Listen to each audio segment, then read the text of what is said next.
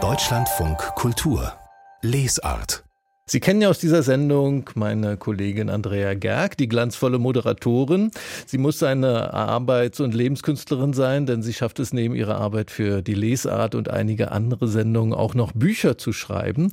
Das sind Bücher über so schöne Themen wie 50 Dinge, die erst ab 50 richtig Spaß machen oder auch ein Lob der schlechten Laune. Und ihr neues Buch, das beschäftigt sich jetzt mit Pausen. Pause, das kleine Glück dazwischen heißt das Buch und die Autorin ist jetzt hier. Hallo Andrea. Hallo. Hallo Frank.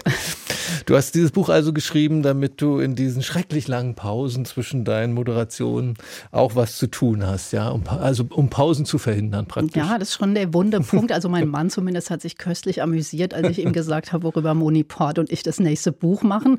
Da meinte er, was von Pausen verstehst du ja mal überhaupt nichts. Ja, aber das ist ehrlich gesagt eine ganz gute Voraussetzung für so eine Recherche, weil ähm, das ja dann auch spannend ist, wenn man eben was nicht versteht. Zumindest denke ich im Nachhinein Nachhinein war das oft eine Motivation für mich, mich in so ein Thema reinzuknien. Und ähm, ja, dann geht es mir eben auch wie vielen, die ständig äh, begegnet man ja Leuten, die am Stöhnen sind. Oh, ich brauche unbedingt mal eine Pause. So geht es mir auch. Aber offenbar können wir das nicht mehr. Und das mhm. hat mich interessiert, warum eigentlich nicht. Moni Port ist die Illustratorin, mit der du immer zusammenarbeitest bei dieser Art von Büchern. Jetzt schreibst du auch über schönste Pausen. Das hat mich gleich zum Grübeln gebracht, was denn meine schönsten Pausen ja, sind. Was denn? Ja, mir ist eingefallen, also meine stressigsten Jobs hatte ich früher als Reporter auf so Buchmessen, wo ich so am Tag drei, vier Beiträge zu machen hatte, also von einem Termin zum nächsten gejagt bin, hechel, hechel. Und wenn dann mal ein Interviewpartner nicht aufkreuzte, saß man da in der Zeit noch vor dem Handy, konnte nichts machen außer warten. Und das war total herrlich. So ungeplante Pausen, zu denen man gezwungen wird, wo das Hamsterrad auf einmal stillsteht. Das bei mir. Was sind denn deine schönsten Pausen? Ja, also ich mag schon sehr gerne so Pausen, wenn man vorher was gemacht hat. Also zum Beispiel, wir sind ja beide begeisterte Bergsteiger. Ich mhm. liebe die Pause am Berg, weil da ist man ja manchmal dann wirklich so weit, dass man auch gar nicht mehr weiter kann und sich dann ausruhen zu dürfen mit so einem herrlichen Blick nach unten und das Jausenbrot oder Pausenbrot schmeckt ja auch, finde ich, nirgendwo so gut wie in luftigen Höhen. Und ich mag auch gern die Schwimmen Schwimmpause. Also ich gehe unheimlich gern schwimmen. Und ähm, das heißt, ich mache schon einfach gerne was in meiner Pause, was wahrscheinlich damit zu tun hat, dass ich eben auch so eine sitzende mhm, Tätigkeit mhm. viel habe und Pausenlust ja auch was mit so Gegensätzen zu tun hat. Apropos Schwimmpause, du erzählst auch von einer, einer Begegnung mit der Autorin Deborah Levy, die sich eben genauso wie du fürs Schwimmen und für Schwimmpausen begeistert. Erzähl uns doch bitte mal, warum Deborah Levy für dich ihren Pullover hochgezogen hat. Ja, weil ich eben gemerkt habe, das kommt in ihren Büchern immer wieder vor, das Wasser und das Schwimmen. Und dann habe ich sie eben gegen Ende des Interviews, nachdem wir ihr Buch genügend beleuchtet hatten, gefragt, ob wir etwa eine Leidenschaft fürs Schwimmen teilen. Und dann meinte sie, ja, tatsächlich, und hat so ihren Pulli runtergezogen und dann sah man, dass sie einen Badeanzug tatsächlich mhm. anhatte. Und ähm, das fand ich war eigentlich der für mich interessanteste Teil des Gesprächs, weil sie dann eben erzählte, dass sie eben den immer anzieht, weil man weiß ja nie, vielleicht ist irgendwo irgendwo unterwegs einen See, in den man mal eben hüpfen kann oder es tut sich eben so eine Gesprächspause aus, fällt ein Termin aus und man kann mal schnell ins Hallenbad oder was weiß ich. Und sie hat dann auch sehr schön über den Zusammenhang von Schwimmen und Schreiben gesprochen und ähm, auch dieses, dass man im Schwimmbad alle gleich sind, weil man ja ein Kostüm trägt. Im mhm. Englischen heißt es ja Swimming Costume. Und das fand ich unglaublich toll, dass man so viel aus so einer schönen Betätigung wie dem Schwimmen rausinterpretieren und hineinsehen kann. Du hast neben diesem Blick auf ganz verschiedene Formen von Pausen für das Buch auch Hintergrundarbeit gemacht und dich umgehört bei Philosophinnen oder Zeitforschern, was die denn so zur Pause sagen. Was hast du denn da Interessantes erfahren? Ja, also was mich sehr äh, beeindruckt hat, war ein Buch von Ralf Konersmann. Das ist ein Philosoph, der über die Kultur der Unruhe geschrieben hat und der das quasi als Grunddiagnostik unserer Zeit begreift, diese Kultur der Unruhe, dass wir eigentlich gar nicht mehr richtig zur Ruhe kommen. Und selbst wenn wir Ruhepausen einlegen, die auch immer quasi verbunden sind mit der Unruhe, also auch diese ganzen metaphorischen Begriffe, die wir benutzen, wie herunterschalten das, oder so ausschalten, das hat ja immer so was Technisches auch. Und das fand ich irgendwie sehr erhellend, dass wir so in so einer ökonomischen Denkweise drin sind und so auf Effizienz eigentlich getrimmt sind, dass wir selbst die Pause eigentlich immer nutzen, um eigentlich danach noch besser zu funktionieren. Mhm. Und da finde ich, lohnt sich schon mal drüber nachzudenken, ob das eigentlich wirklich so sinnvoll ist. Du hast ähm, auch mal geguckt, was äh, die Pause denn so literarisch abwirft. Und da bist du auf die Sommerpause gekommen, also die großen Ferien vor allem, und hast einige Romane gefunden, die aus der Sommerpause Funken geschlagen haben. Welche sind das denn? Ja, die Sommerpause ist ja sowieso wahnsinnig ergiebig und zeigt ganz gut, dass in der Pause unheimlich viel los ist, obwohl wir ja immer denken, ja, Pause ist halt so nichts, da macht man einfach mal nichts. Aber es gibt eben auch Pausen, in denen viel passiert. Denken wir mal an die ganzen Tiere, die es da immer in den Sommerpausen gibt, in irgendwelchen Tümpeln und Teichen, Kaimane und äh, mhm. Loch Ness.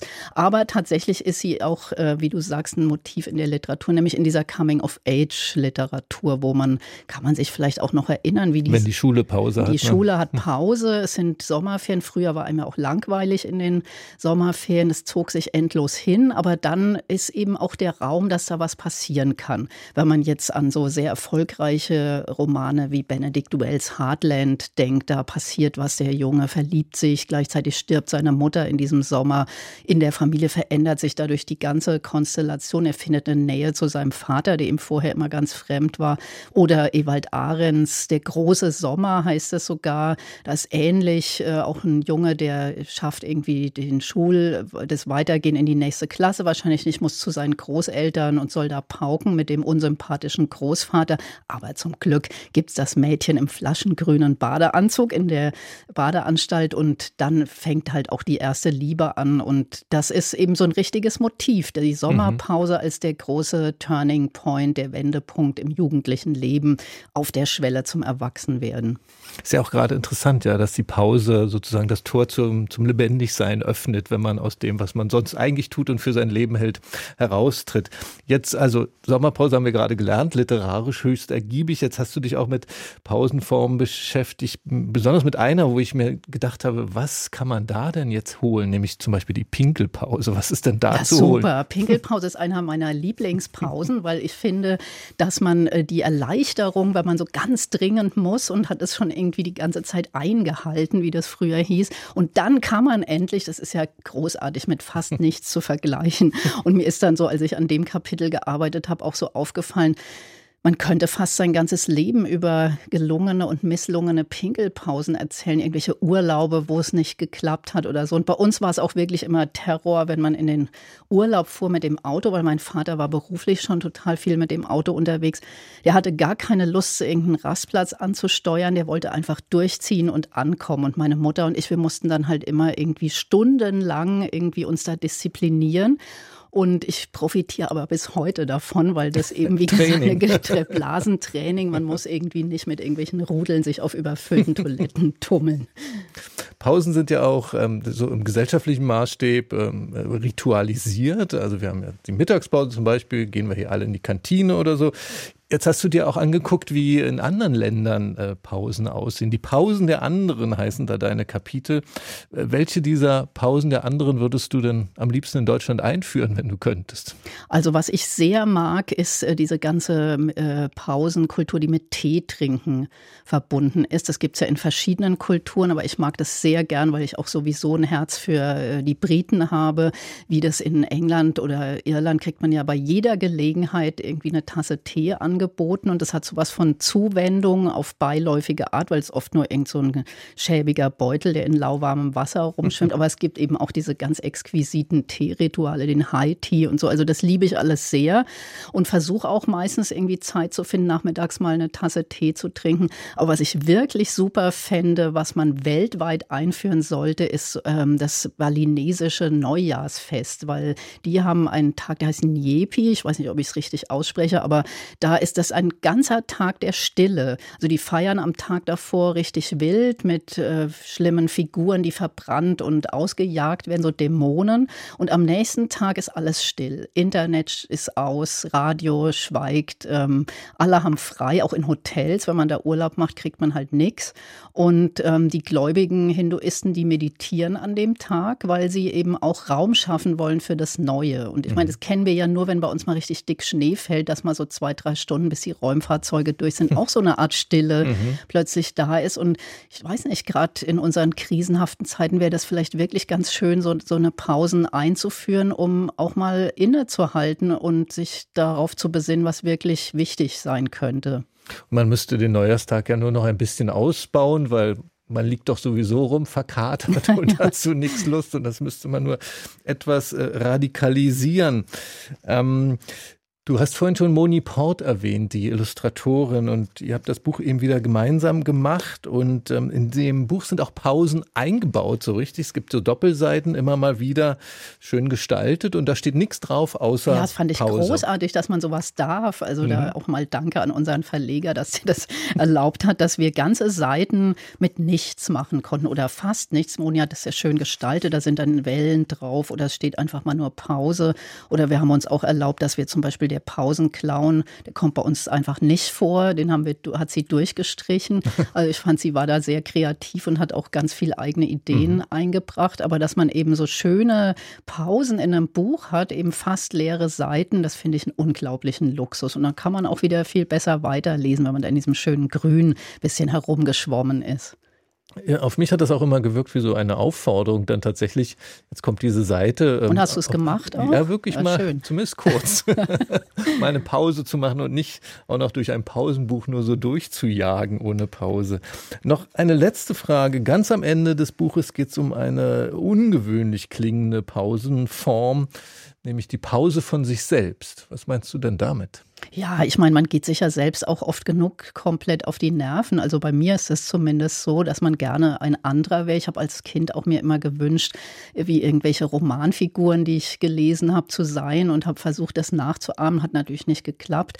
Aber ich finde, sowas wie Karneval zum Beispiel ist ja so ein Versuch, mal die eigene Haut abzustreifen und eben jemand ganz anderer zu sein. Oder manche Leute gehen dann vielleicht mal ein halbes Jahr in irgendein Kloster oder machen am Wochenende Wochenende irgendwas, was sie sich sonst nicht trauen.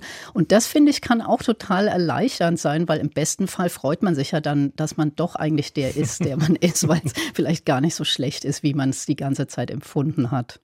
Pause, das kleine Glück dazwischen, so heißt dieses Buch von Andrea Gerg und Moni Port im Kein und Aber Verlag ist das erschienen. In so einem kleinen praktischen Pocket-Format für die Pause zwischendurch. 208 Seiten, 17 Euro ist der Preis. Vielen Dank, Andrea. Ja, danke, dass ich hier sein durfte.